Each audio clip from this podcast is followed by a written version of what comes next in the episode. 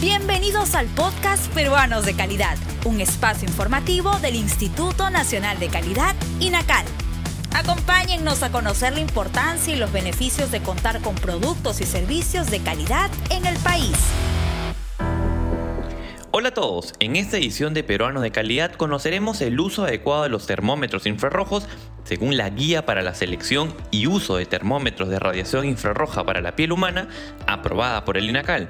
Estos dispositivos forman parte de los protocolos de bioseguridad en las empresas, industrias, entidades públicas y privadas ante el reinicio de las actividades económicas en el país.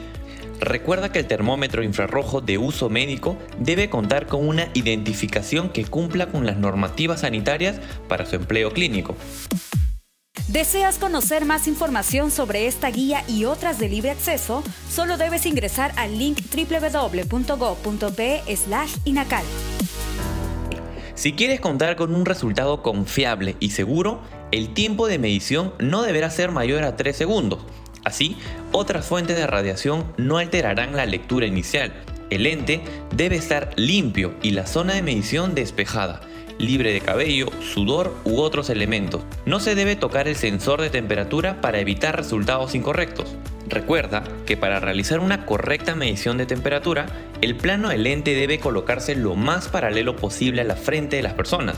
Al medir la temperatura, no lo hagas en ambientes expuestos a fuentes intensas de calor, como estufas, hornos o presencia de polvo. El uso de estos termómetros es una herramienta importante para prevenir la propagación del coronavirus. Además, recuerda evitar las 3C, que son los espacios cerrados, lugares concurridos y encuentros cercanos. Dile no a las 13. Si nos cuidamos, ganamos. El INACAL presentó Peruanos de Calidad, un espacio informativo del Instituto Nacional de Calidad. Nos encontramos en la siguiente edición.